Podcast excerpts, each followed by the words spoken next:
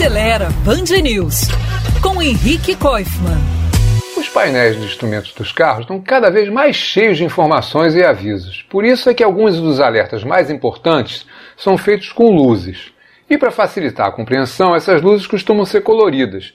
E entre elas, as vermelhas e as amarelas são as que merecem maior atenção. As vermelhas indicam problemas mais sérios, precisam de atenção imediata, como falha na recarga da bateria, uma porta aberta, excesso de temperatura no motor, falta de pressão de óleo, que pode provocar um enguiço caro se você não parar logo, além de problemas nos freios ou no freio de mão puxado.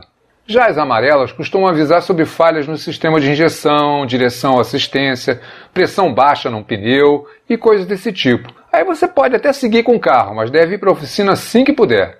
Já as luzes verdes ou azuis não indicam problemas, só o funcionamento dos faróis.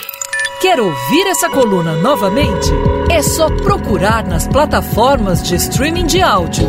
Conheça mais dos podcasts da Band News FM Rio.